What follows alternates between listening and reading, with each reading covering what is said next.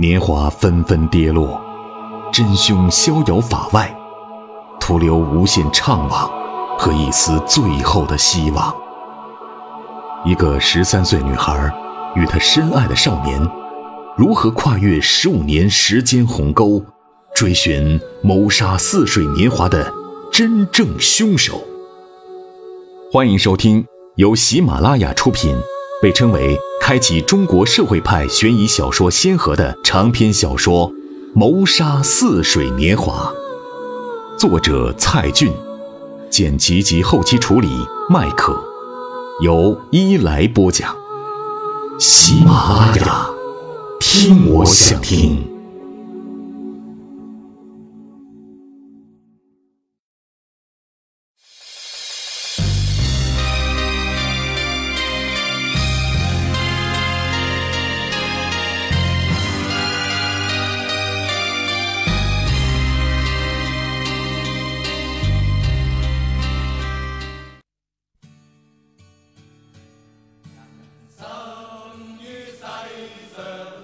我是赵红兵，今天你点赞了吗？我是张悦，点不点赞你看着办。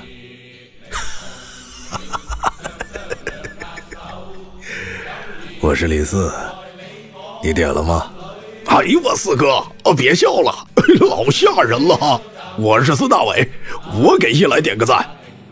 我是小北京，一来播的倍儿棒，大家伙多多捧场，多多评论和点赞哈。我代表黑道风云二十年家族向大家拜年了。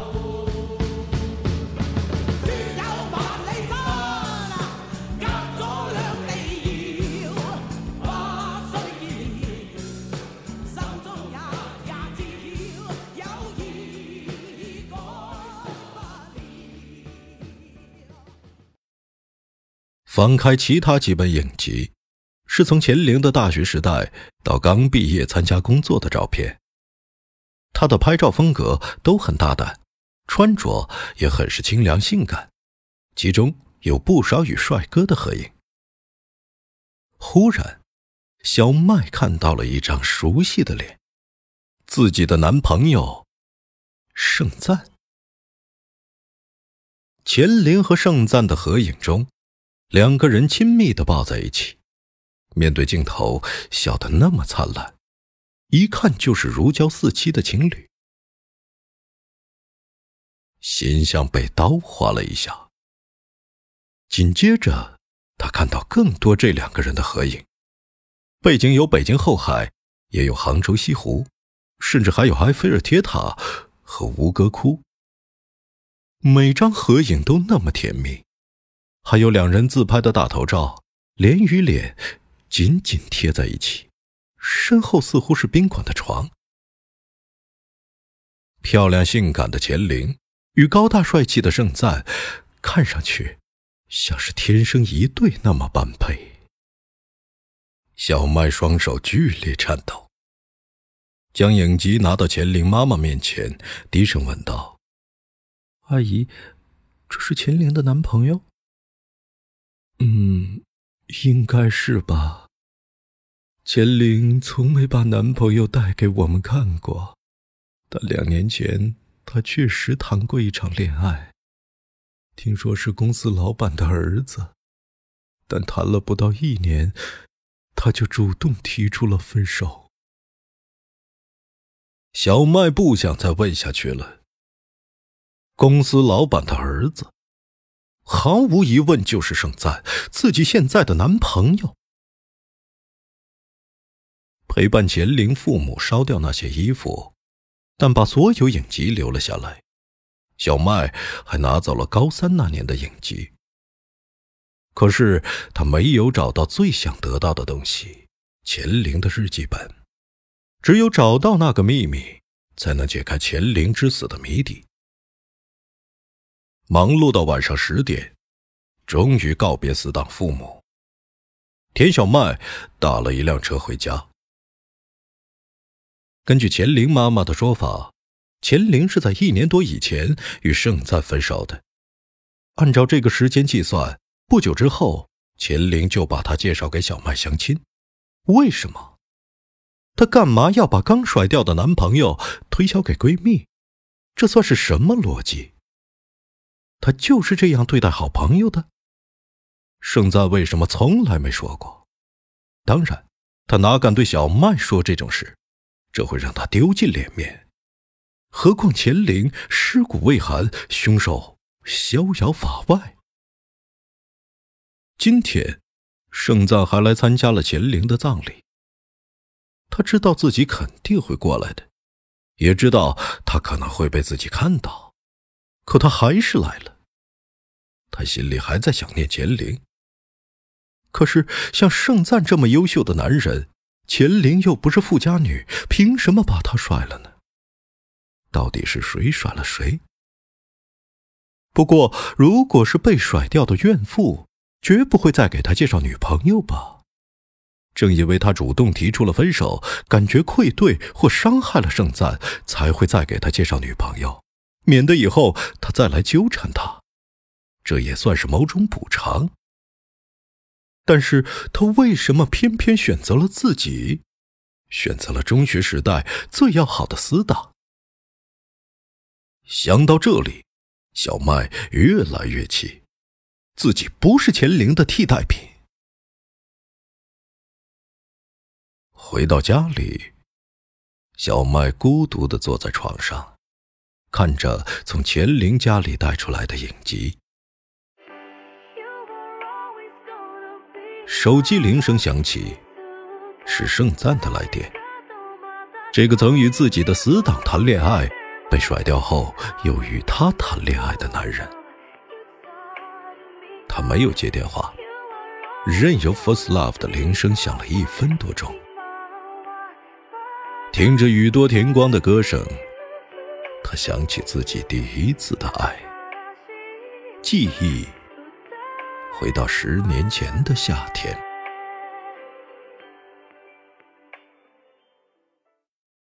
两千年初夏，放学后的黄昏，小麦独自穿过马路，来到小超市的门口。他没有看到店主大叔，只有秋收站在收银台后面，跟前还有三个南明高中的男生。一个人高马大的男生对着秋收吼道：“喂，凭什么说这张钱是假的呀？”秋收不想跟人吵架，举起一张百元人民币，耐着性子解释：“你自己摸一摸嘛，手感与真钞完全不同，还有灯光下的水印，明显就是假的。”说罢，他将这张钞票放入验钞机，果然发出假钞的警告声。高中生却毫不买账，放你的狗屁！我看你的验钞机才是假的呢。少年忍受着无理的挑衅，低头说：“对不起，如果实在不相信，你们可以去银行检验。”老子才不要浪费时间去银行！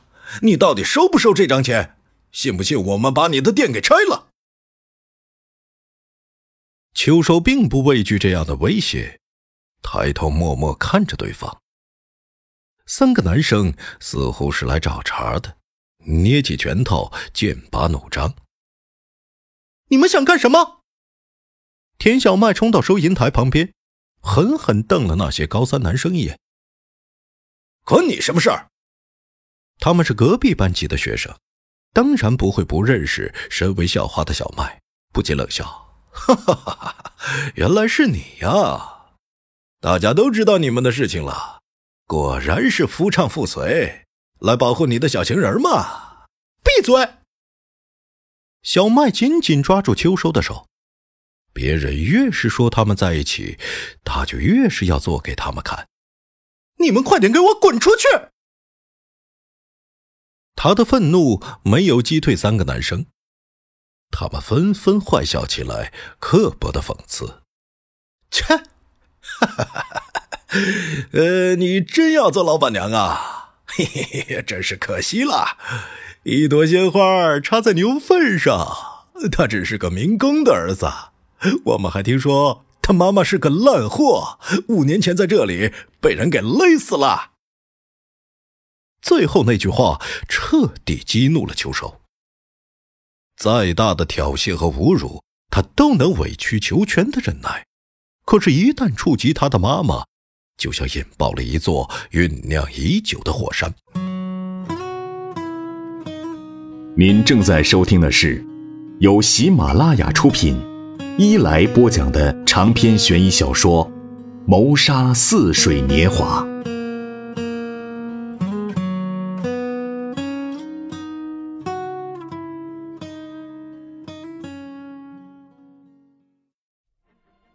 十八岁的乡村少年狂暴的自收银台后跳出来，一拳重重打在说话的男生脸上，鼻血喷溅而出。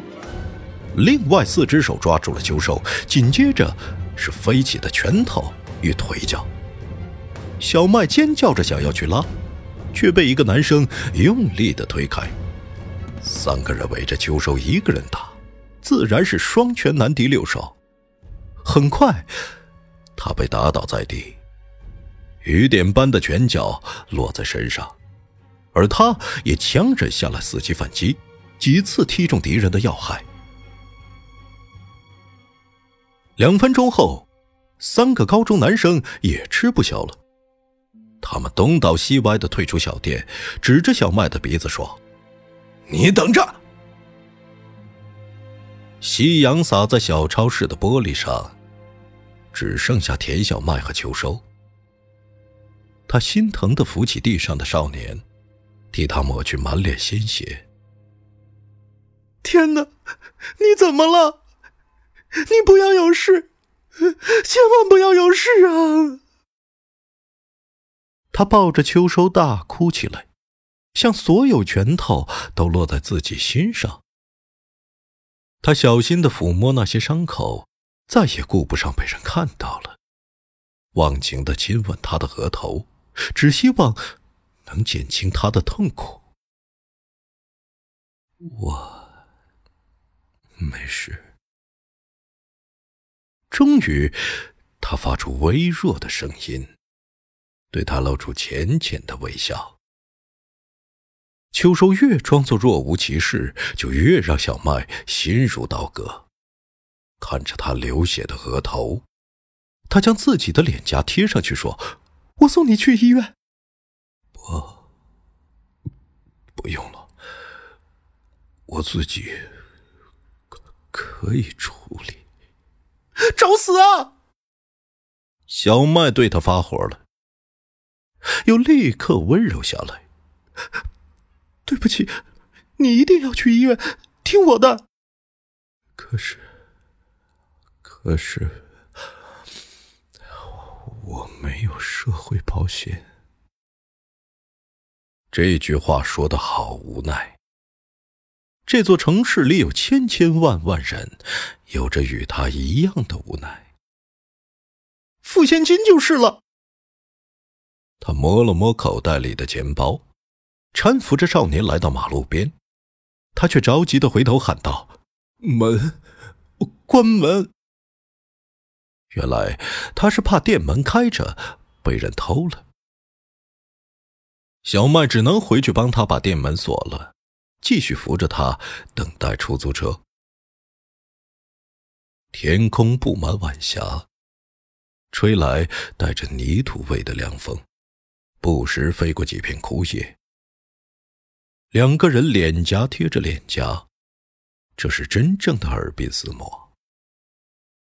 有些高中生走出校门，惊讶的看着他们，纷纷皱起眉头，面露厌恶的掉头而去。一辆出租车经过，小麦扶着秋收坐上车，前往最近的一家医院。半小时后，秋收在医院完成了止血包扎，医生说他只是皮外伤，无需缝针。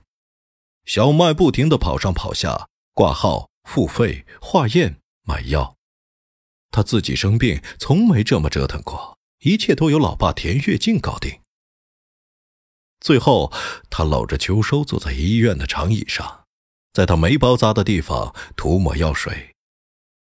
他像一个大男人那样坚强，咬紧牙关，看着小麦的手，在医院的灯光下，仿佛正发出炫目的金色反光。那时，少男少女在一起还很稀奇，不时有人经过，投来反感的目光。小麦丝毫不在乎旁人，好像医院只剩他们两个人，自己可以静静等待他康复，长大成人。赶在晚上八点学校关门前，他们坐公交车回到南明路。小麦的眼角还噙着眼泪，依依不舍地摸着他的额头，深深拥抱了他一下，千叮咛万嘱咐他要按时涂药水，第二天记得躺在床上休息，不要出来。最后，他一步一回头地走进校门，才发现。自己哭得一塌糊涂。田小麦，一个严厉的声音从背后响起，原来是他的班主任老师。这下正好被抓个现行。他怯生生的低下头：“老师，对不起，我只是陪他去医院，他受伤了。”够了，小麦。你的心里只剩下他了，是不是？就连高考也不重要了。小麦不敢反驳班主任的话，只能跟着他去了教室办公室。晚上八点，办公室的日光灯下，只有他和班主任两个人。离高考还有两个星期，你是不是不想读大学了？班主任真的怒了。板着脸批评他：“你是我很喜欢的学生，无论学习成绩还是道德品行，我也一直把你当做班上同学学习的楷模。可是，你现在也太不像话了。”老师，我保证一定会考出好成绩。你有这个心思吗？小麦拼命的点头。最近他并未耽误功课，也确有把握考出高分。有的，我会好好复习，尽量少见秋收，只要等到高考结束就好了。你还是永远不要见他才好。班主任冰冷冷的抛下一句话：“不，我做不到。”哎，你这个小姑娘啊，真是太傻了。班主任长吁短叹一番。惋惜，一朵鲜花就要被糟蹋了。你还年轻，别以为十八岁就是成年人。以前也有一个女学生，喜欢上外面的社会青年，寻死觅活的退学了。后来我听说她被那个男的甩了，被迫去做不干净的营生，可悲呀！老师，我不是那种人，希望你不是。班主任觉得他已无药可救了，你回寝室去吧，用脑子想想清楚。小麦轻轻诺了一声，刚要走出去，却听到班主任补了一句：“我会打电话给你爸爸的。”他恐惧的转回头来：“求求你，老师，不要！我这也是为了你好。”看着班主任冰冷的表情，他一句话都说不出了，只好默默的回到寝室。曾经的死党钱玲和室友们，都用看怪物的眼神看着他。小麦把大家都当作空气，无声无息的钻进蚊帐，任泪水布满脸颊。熄灯。梦到秋收。第二天，星期五，学生们回家的日子。下午，小麦独自背着书包走出校门，刚想过马路，就看到一辆警车停在面前。父亲阴沉着脸走下来：“跟我上车。”父亲粗暴地抓住他的胳膊，硬生生的把他拖上了后排座位。开车的照例是小警察叶宵。就像押送通缉犯一样，载着他向市区疾驰而去。他焦急地趴在车窗后面，看着马路对面的小超市，发现河头包着纱布的秋收跑出来朝他大喊着什么：“给我坐下！”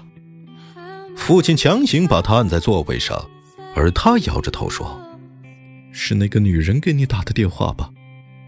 请对你的班主任老师尊重一点，我很感激他告诉我一切。他说了什么？该死的！你自己干的还要问我？我都没脸说出口。他控制不住火爆的脾气，也因为慕容老师的命案迟迟未破，各种烦躁的情绪互相交织。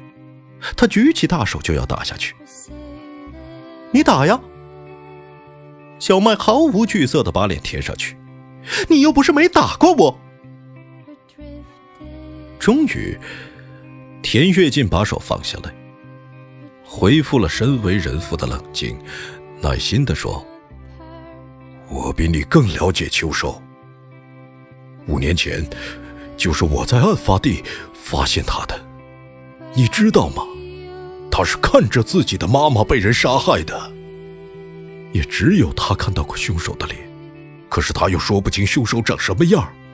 这件事一定对他造成沉重的心理伤害。”这也是他住在我们家的时候长时间沉默寡言的原因。这又怎么样呢？他是一个好男孩，我喜欢他。小麦，他和一般的男孩子不一样，请相信你的爸爸。我干了那么多年的警察，什么样的人没见过？我能从他的眼神里感觉到，他心里藏着一种强烈的怨恨。觉得世界对他太不公平了。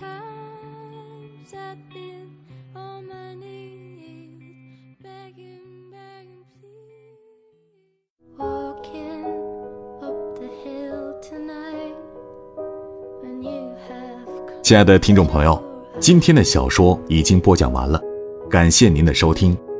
更多伊莱作品及动态，敬请下载喜马拉雅手机 APP。